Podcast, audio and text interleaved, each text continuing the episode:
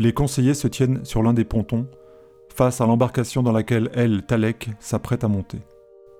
Elle, nous vous sommes reconnaissants de prendre en charge cette dangereuse mission. Tous les conseillers vous ont choisi compte tenu de vos talents et de votre résistance physique. Nous savons que vous la mènerez à bien. Cette épée ne doit pas être découverte, ni tomber dans de mauvaises mains. Votre navire lui servira de cachette le temps du voyage, mais l'onguent protecteur que nous avons disposé autour de cet étui, qui la rend indécelable, ne durera pas longtemps. J'irai la placer au plus profond d'un volcan, au milieu de l'océan. Ainsi elle se perdra à jamais dans la mémoire des hommes. Il est heureux que vous ayez eu cette initiative, elle. Prenez bien soin de cacher l'épée avec son étui fermé. Il y a beaucoup de mystères actuellement, ne prenons pas de risques. El Talek monte dans le navire spécialement préparé pour cette mission.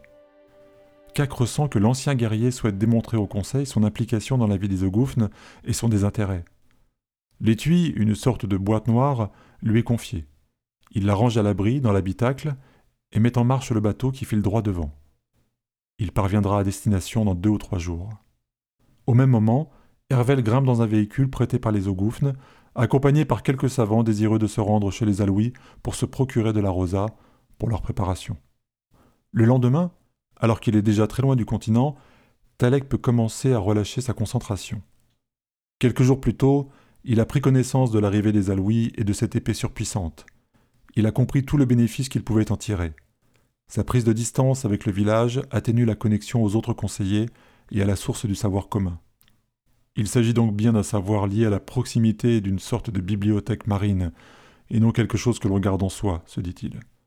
Maintenant, peu lui importe, puisque son plan s'est déroulé comme prévu. Il se retrouve détenteur d'une arme fantastique. Ses idées de conquête pacifique ont désormais disparu. Avec cette arme, il fera couler le sang. Il pose l'étui sur le pont, fait sauter le verrou et sort l'épée. Il la manie quelques instants, ivre du pouvoir qu'elle dégage, et dont lui, souverain de Talek, est désormais le possesseur. Ce jeune Hervel en avait usé de façon bien sommaire, ignorant les secrets qu'elle renferme. Dans ma main experte, elle me rendra invincible. Il s'approche du bord du bateau et ferme les yeux. Les vagues commencent à se faire plus agitées et plus hautes. Des formes sombres tournent autour de lui dans les profondeurs. Le bateau est secoué par les mouvements de l'eau. Talek sourit à l'idée de ce qu'il verra bientôt devant lui.